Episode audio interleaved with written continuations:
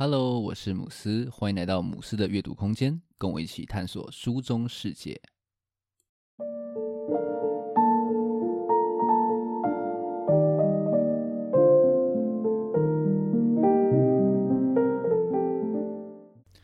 今天这集节目比较特别哦，我想跟大家来分享我二零二二年最喜欢的十本书，也就是我的年度十大啦。那二零二二年呢，我总共读了六十一本书。虽然说啊，跟那种可能每年看超过一百本书的那种阅读大神相比啊，还是蛮弱的。但是呢，我已经还蛮满足了。那这边先说明一下，今天要分享的这十本书呢，都是我去年读的书，但是呢，它不一定是二零二二年出版的。然后呢，我介绍的排序也跟排名没有关系。不过呢，我有稍微照类别排一下。那我们就开始今天的介绍吧。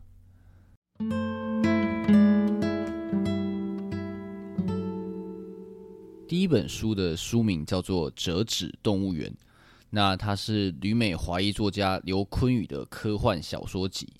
那这本书呢，总共收录了他十五个中短篇的作品。那我觉得啊，刘坤宇非常擅长在这种未来科幻感的故事当中啊，加入一些很独特的东方色彩。那我觉得读起来是非常的有味道，然后呢，他故事所探讨的一些主题啊，还有意象也是非常非常的多元。那我读完是觉得后坐力非常的强哦。那如果你是喜欢读奇幻啊或是科幻小说的人呢，那我觉得这本书你一定不能错过。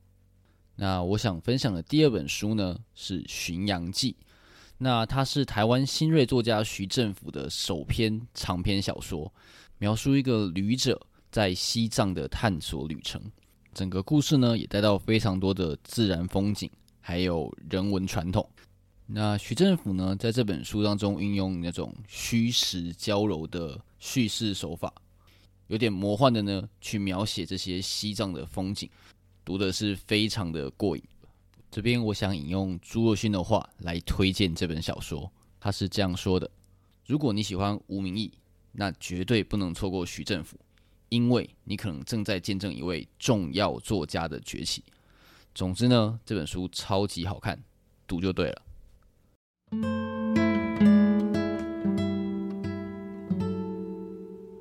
第三本书的书名叫做《疫情酿的酒》。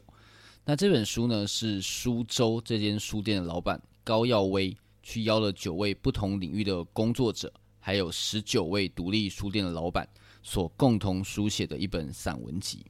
那这本书其实是在二零二一年出版的。那如果大家还有印象的话，那个时候就是台湾进入所谓的三级警戒的时候。所以高傲威呢，之所以会在那个时间点找这些人来写这本书呢，就是希望透过这些创作人还有书店店主在疫情下的一些生活反思，为当时呢正被疫情所笼罩的台湾带来一些力量。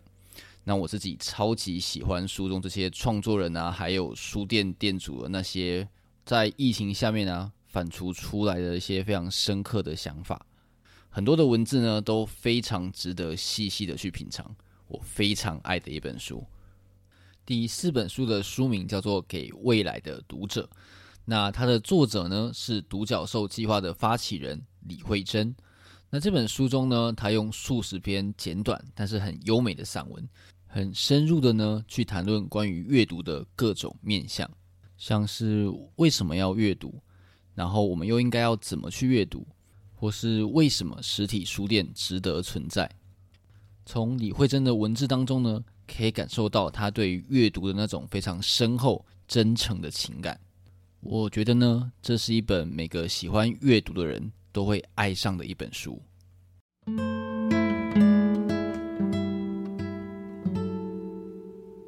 第五本要推荐的书呢，是《茶金岁月》这本书。那这是一本自传回忆录，作者廖运潘呢是台剧《茶金》当中文贵这个角色的原型哦。那剧中很多的内容啊，也都是根据这本书去改编的。那这本书虽然说是一本个人的自传。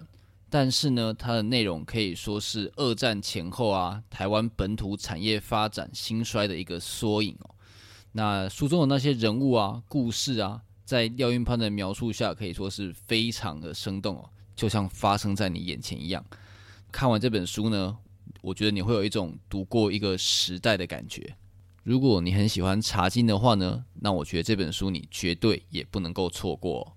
第六本书呢，是一本散文集，书名叫做《草莓与灰烬》。那这本书的作者是房慧珍。这本书呢，是他暌违非常多年之后才又出的一个散文集。那房慧珍呢，在这本书当中，用他冷静又锐利的双眼，带读者啊看见那些在角落社会的小人物们。他的笔呢，很安静，没有那种很犀利啊煽情的控诉，但是呢，却能直往人的内心去挖掘哦。我觉得是非常细腻而且非常深刻的一部作品。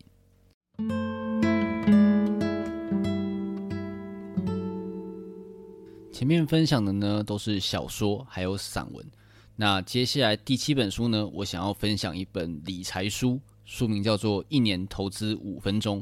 那这是我目前读过啊，我觉得最亲民而且实用的入门理财书哦。作者陈义瓢呢，是小资 YP 投资理财笔记这个网站的站长，致力于呢去分享指数化投资，也就是所谓的被动投资的各种知识哦。那这本书中呢，从投资前的准备啊，到指数化投资的逻辑，还有执行方法，或者是说退休的策略规划。都有非常精辟而且详尽的说明。虽然说呢，这本书当中所讲的投资呢，主要是以指数化投资为主，但是呢，这本书当中也包含了非常多投资的其他面向。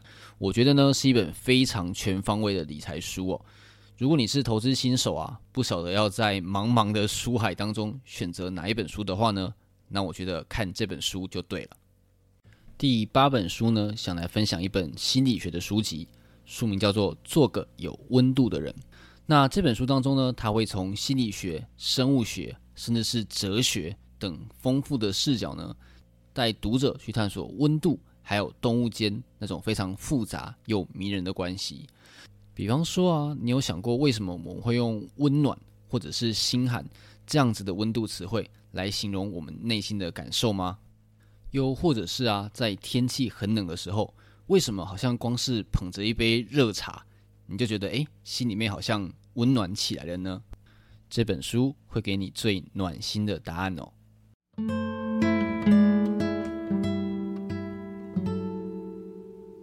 第九本书的书名叫做《创作者的艺术之路》，那这算是一本实用性的书籍哦。作者肯内特·伯恩呢，他是一位雕刻家，那同时呢，也是一位作家。是个非常非常有经验的创作者。那这本书呢，就是由他二十三篇很简洁但是又深刻的短文所组成的。伯恩呢，对于创作者啊所会遇到的各种状态描述呢，是非常的精准。然后呢，他所提出来的解方呢，也是相当的具体而且实用哦。那我自己读完是非常的有共鸣，强烈的呢推荐给所有有在从事任何类型创作的人。读完呢，绝对会对你的创作之路很有帮助。来到第十本书，也是我今天要分享的最后一本书。那这应该算是一本历史书吧？不过呢，它所描写的是离我们很近的历史哦。它的书名叫做《乌克兰的不可能战争》，没有错，这就是一本在讲俄乌战争的书籍。那这本书呢，是由台湾的独立媒体报道者所编写的俄乌战争专书。报道者呢，在俄乌战争爆发的第一时间呢，就派他们的记者前往乌克兰，去采访那些当地的人，取得第一手的战地资讯。那这本书呢，就汇编了他们当时所采访的内容。那这本书可以说是非常的扎实哦，而且视角很多元，让读者呢可以全方位的去了解乌克兰呢，他是怎么样去面对这场乍看有点呃不可能的战争哦。个人觉得呢，这是一本每个台湾人都很需要的书哦。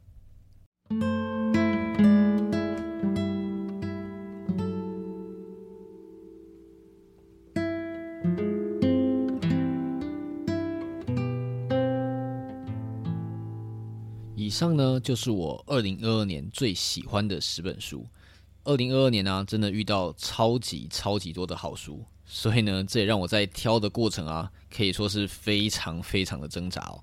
那希望大家有机会呢，都可以读读上面介绍的这些好书。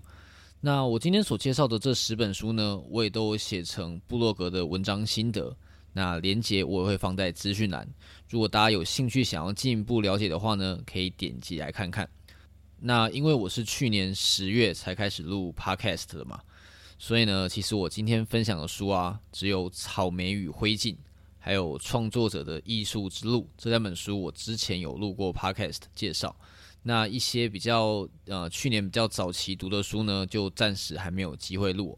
不过呢，像今天所介绍的《折纸动物园》给外来的读者，还有像是呃乌克兰的不可能战争，我之后呢也会再用完整的一集来跟大家介绍，嗯，大家可以期待一下。